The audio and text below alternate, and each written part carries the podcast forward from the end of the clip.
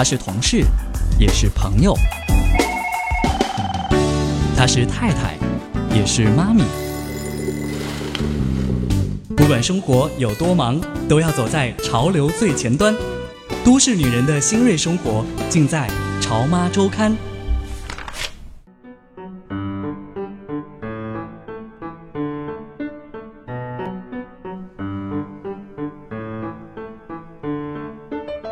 Hello，你好吗？你现在收听到的是《潮妈周刊》，我是主持人燕婷。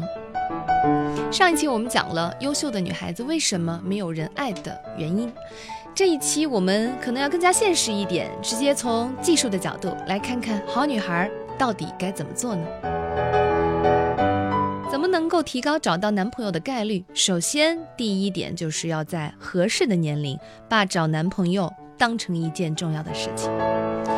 你觉得很奇怪吗？就是爸爸妈妈在要求我们，呃，就是上学的时候，比如说上中学的时候，绝对不能谈恋爱。反正我们八零后那一代人，几乎所有的父母都是这样子告诉我们的。然后到了上大学之后呢，爸爸的态度也会有一点暧昧不清，还是会告诉你说好好学习，但是他绝对不会你鼓励你去说谈恋爱。可是，一到大学毕业呢，父母就开始着急了，急着催大家结婚。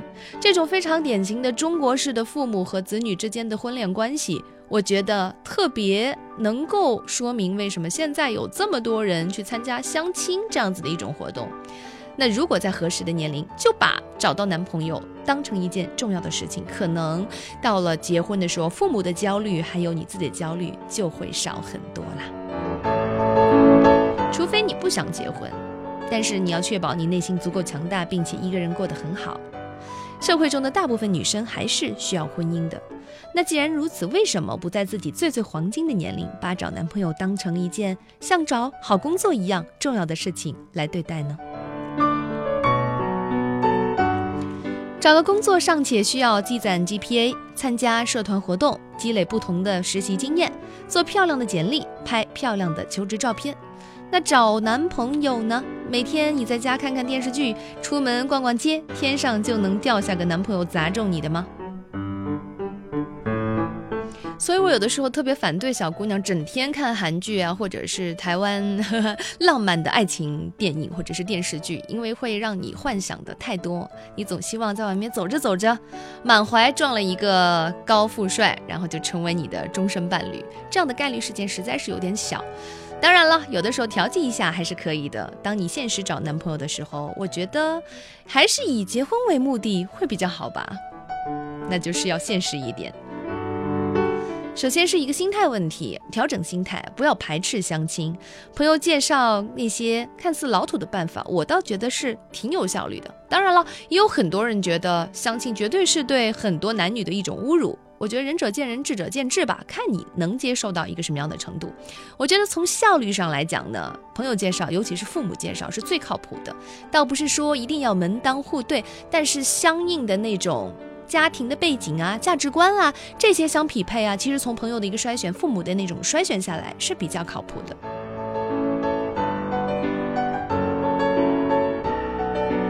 第二个就是要忘掉你脑海中的所谓的一种标准。忘掉标准不代表完全不能涉及标准，只要更加的灵活和机动。这个就像是武侠小说里面最高境界：手中无刀，心中有刀。尽信书不如无书。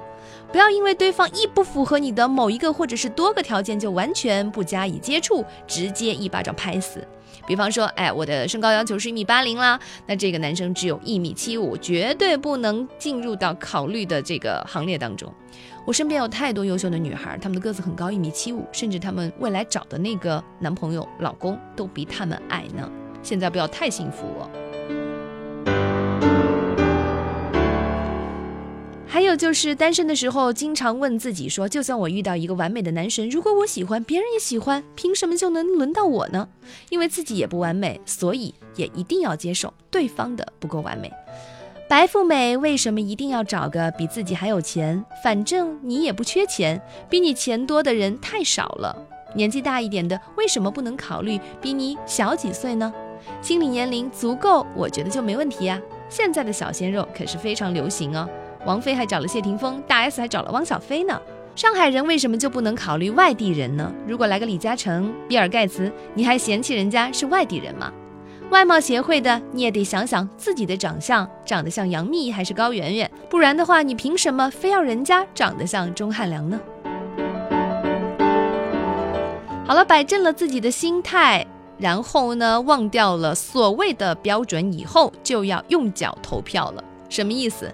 直接就去男生多的学校读书，去男人多的地方工作。我在传媒行业工作，所以周围经常围绕着女生，包括我们以前在传媒大学上学的时候就有说过，男女比例是超级不协调，是一比九呢，还是二比八呢？反正每一个男生周围可能就要围绕七八个女生。这种非常失衡的一种比例，就让男生非常的吃香。那反其道而行之，北京理工大学啊，那时候我们周围的一些工科学院，他们倒是非常少见到女生。所以，但凡有一个女生跑到那样子的学校去，就会赢得非常多的回头率呢。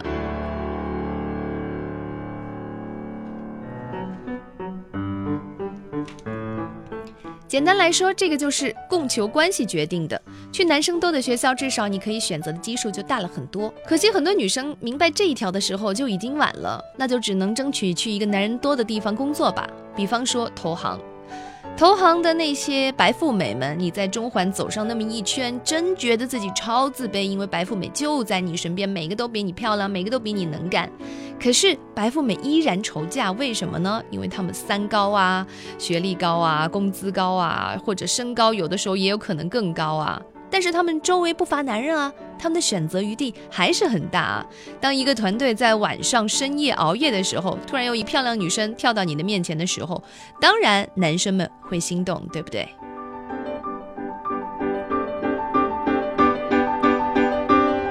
第四，多参加男生喜欢的活动。如果你不小心当了幼儿园老师之类的，那刚才上面说的去男生多的地方工作已经是无法实现了。那么就要务必培养自己多方面的兴趣爱好。不要跟我说你的爱好就是逛街呀、烘焙呀、瑜伽啊、插花啊。想想，即使是念个插花班，估计也没什么男人会来。就算偶尔来一个，也可能是陪着女朋友来的，或者根本就是个 gay。要跟我说你的爱好就是逛街啊、烘焙呀、瑜伽啊、插花啊。想想这几种爱好来的也都是女生吧？快去报名参加个网球班啊，跑个马拉松啦，攀个岩啦。如果实在是不爱运动，也可以打打网游啊。如果也不爱的话，那去听听投资理财讲座总是没坏处吧。再来了，第五点就是多聊天、多互动。有了更多的与男生接触的机会，也要跟男生有更多的交流、更多的了解，不能在心里默默的给他们打勾或者是打岔。感情是聊出来的，一见钟情这样的毕竟是小概率事件。可能他长相普通，但是心地善良；可能他衣着没什么品味，但是幽默风趣；可能他是理工科男生，确实有一颗文艺的心。不聊你怎么知道呢？所以这样的一种深度了解，再做决定，就像是先比价。然后再下单一样非常靠谱，这种比第一眼就一见钟情或者是判死刑要好的太多太多了。再来了。非常关键的一点，前面的硬性条件都满足的话，一定要提高自己的颜值，因为长相是天生的，并不能改变呐。但是可以稍微打扮自己一下吧。那句俗了透了的老话叫做“世界上没有丑女人，只有懒女人”，这绝对是正确的。你觉得邓文迪很美吗？可是她收拾一下，那个气质还是咄咄逼人的。男生大多数是肤浅的，如果男性听众，是不是要打我呢？如果女生的外表不美，很难有男生会注意到你的心灵美，至少难度要大得多得多得多。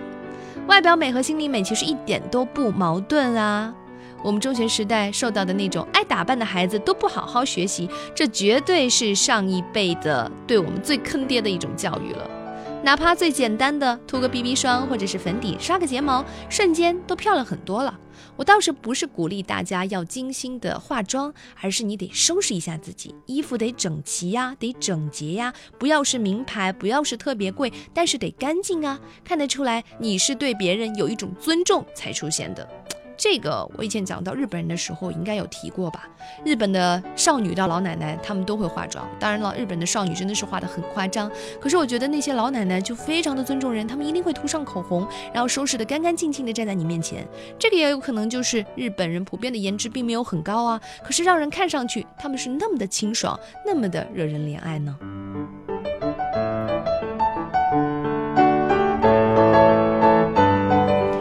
那就是提高自己选男朋友的技巧，这方面简单来说就是买白马股不如找潜力股。四百块钱的白马股我高攀不起，四十块钱的潜力股我也用不着爱理不理呀。你怎么知道四十块钱的潜力股不能从四十变成四百呢？潜力股有一个最大的好处就是竞争对手少，估值相当的合理呀。现在有没有房有没有车都不是最关键的，最关键的就要看有没有潜力。我觉得中国已经到了对一个八零后、九零后最好的年代了，因为现在的这个潜力股瞬间或者是分分钟都在产生。这么多人创业，这么多人在自己用自己的一个品牌做出自己的舞台上的精彩，所以我觉得现在这个时代，每个人都能成为潜力股。最后一条跟刚才颜值很类似的就是提升自我，这也是最最关键的一条。提升自我是扩展人脉的一个最好的方法，而扩展人脉又是找到好男人的最佳途径。所以，女生们有时间少看点脑残剧，多念念英文，多看看书，学学理财吧。要不然，你要是遇到了好男人，怎么又有共同话题把他给吸引住呢？每天对着同一张脸，没有共同话题，即使再美，久了也会腻吧？你看看人家邵一波都说了，我投什么案子都要给我老婆看过了，点了头，我才会投啊。哈佛毕业的老婆在家做全职太太，也是手中有粮，心中不慌啊。世界这么大，人那么多，七十亿分之一，怎么找到你？这首歌来自王力宏。算命是福是否都还是搞不懂？我不相信谁能算命运的行踪。它是如此让人着迷的谜，好险你没赶上飞机，我才能遇见你。你是个奇迹，还是我的数学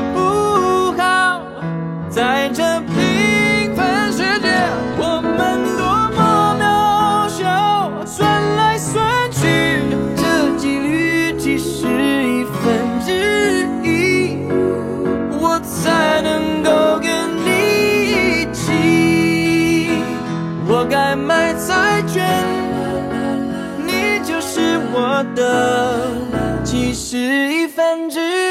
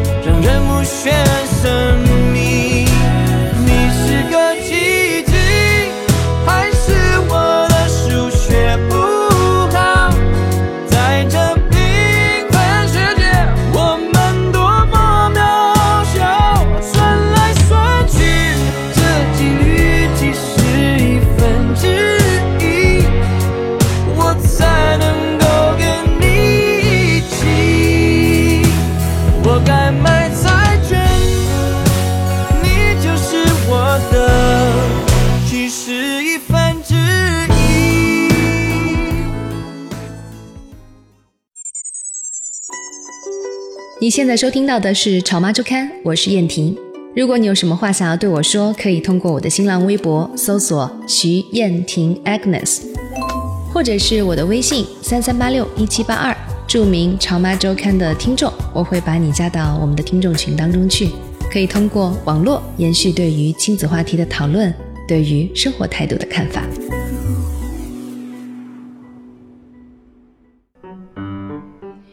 好，欢迎收听《潮妈周刊》，我是燕婷。那刚才说到的关于好姑娘没人爱，要如何主动出击？最后我送上二十二条好姑娘锦囊，希望这每一句话能够点醒你，让你找到你的 Mr. Right。首先，第一点是切记，道德仅仅用来约束你自己，而非是别人，否则就太累了，也容易失望。这个不仅是挑男人的时候这样用，其实挑朋友的时候也是这样用。再来看第二条，就是要允许自己在某种状态下释放、放纵，一切以你自己是否开心为底线。但是理性在百分之八十的时候都应该超越感性。还是那句话，脑残剧、太浪漫的剧少看看。第三条是爱情是一种美好的感受。这个男人也许非常普通，但是他懂得尊重你，知道如何让你开心。他内心丰富仁慈，会聪明的解决问题，避免你受到重伤，否则一切免谈。千万不要让自己进入到那种受虐循环当中，这会养成习惯。始终记住那句话，就是幸福不是你拥有的多，而是你计较的少。再来，对于小女生们说的一句忠告就是：尽量减少暗恋一个人的时间。如果有把握，去接近他；如果没有，告诉他你的想法，然后转身，管他呢，让老天来决定吧。第五点，少看无意义的爱情故事，减少无意义的幻想。男人，我们是想不明白的。你的情感体验与任何人都不会相同。当然了，如果你暂时没有爱情，又十分渴望，那就看看韩剧。抒抒情吧。第六，记住孤独并不可耻，不要伪装无时无刻的乐观和充实，也不要随便告诉别人你很寂寞。第七点，不要空虚，不要无规划的攒钱，不要舍不得花钱。如果实在穷极无聊，想办法去赚钱，通过一切正常的手段，哪怕去夜市摆地摊。第八，想办法尽量减少沮丧，逛街、运动、吃喝、减肥，找个没去过的地方假装探险。总之，不要无端怀疑自己。第九，沮丧的时候，如果你长发脖子细，试着呢把头发挽起来，梳个髻，再戴上耳环，这样会容易让自己有信心。如果你短发，就用一款你最喜欢味道的洗发水洗头发，或者去涂一款美丽的指甲油。第十，不要成为情绪的俘虏，也不要成为他的敌人，解决他，安抚他。第十一，要有自己的兴趣爱好，不要做个无趣味者，这比做坏女孩还可怕。第十二，疼爱你的闺蜜，她们不应该是你无聊时候的填补，追求爱情过程中的花环，以及攀比嫉妒的对象。认真对待她们，要仗义。当你想不明白的时候，她们比你要聪明。第十三，要有男性好友，质量尤其重要。不管他在旁人眼里是什么人，他有突出的优点可以弥补你的世界观。更重要的是，他真心把你当朋友，而不是其他。对他倾诉是安全的，是那个可以在你不小心烂醉之后把你送回家安顿好而不出事的人。你也要真心把他当朋友，要对他仗义。第十四，多交朋友，尽量不养宠物，因为你养不好它。第十五，尽量减少虚荣心，这样会减少不必要的负累，也会得到更多的尊重与垂青。十六，有大的决定之前，比如搬家、辞职、分手、结婚，告诉几个聪明的朋友，然后去旅行或者换种方式看自己，经过一段时间的缄默期，然后再做决定。第十七，学会做饭，合理膳食，不要熬夜。第十八，必要时要虚伪一点，但是不必要的时候一定要真诚。只有真诚对待这个世界，最终你才划得来。要对自己真诚。第十九，少和那些无聊、空虚、居心叵测的熟年男子来往，单独吃饭尤其不要。无意义的倾诉和陪聊是对青春的浪费，这个你应该非常明白。二十，网络上的照片和发言要谨慎，你不知道自己以后会成为谁，被谁遇到。第二十一，尽量不要成为文艺女青年，远离尘嚣，自诩清高。阅读只是生命的调剂，尽信书不如无书。走出去看世界，哪怕穿得朴素一点儿。第二十二，一定要有好衣服，哪怕是穿给自己看。最后送给大家这句话叫做：当你爱一个人的时候，就不会吝啬自己的赞美，也不会隐藏自己的批评。大家想想，自己的父母就会明白这句话在说什么。当你爱一个人的时候，就是不会吝啬自己的赞美，也不会隐藏自己的批评。如果有一个人这样对你，就嫁给他吧。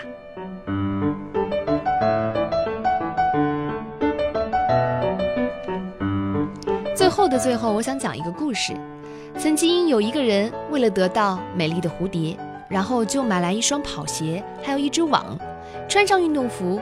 追逐奔跑了很久很久，终于在气喘吁吁、满头大汗当中抓到几只。可是蝴蝶在网里面恐惧挣扎，丝毫没有美丽可言。一有机会，蝴蝶就会飞走，这就叫做追求。而另外一个人，他也很喜欢蝴蝶，他买来几盆鲜花放在窗台，然后静静地坐在沙发上，品着香茗，望着蝴蝶翩翩而来，心情犹如吸蜜的蝴蝶。这就叫做吸引，所以追求就是从自我的角度考虑，忽视了事物内在的微妙规律，所以常常事与愿违；而吸引则是从完善自我、奉献自我出发，顺应了天理，投其所好，因而是皆大欢喜。你若盛开，蝴蝶自来；你若精彩，自有安排。节目的最后，送上这首歌：刘若英的《蝴蝶》。每一个女生都是蝴蝶。翩翩起舞，可能小的时候，未成年的时候，还是一只丑小鸭，或者是一只小小的飞蛾。但是相信你长大的那一刻，一定会像这只美丽的蝴蝶一样，飞呀飞呀飞呀，飞到大自然中去。我是燕婷，下周见。人为什么凭感动生死相许？拥抱前，离别后，是否魂梦就此相惜？人为。什么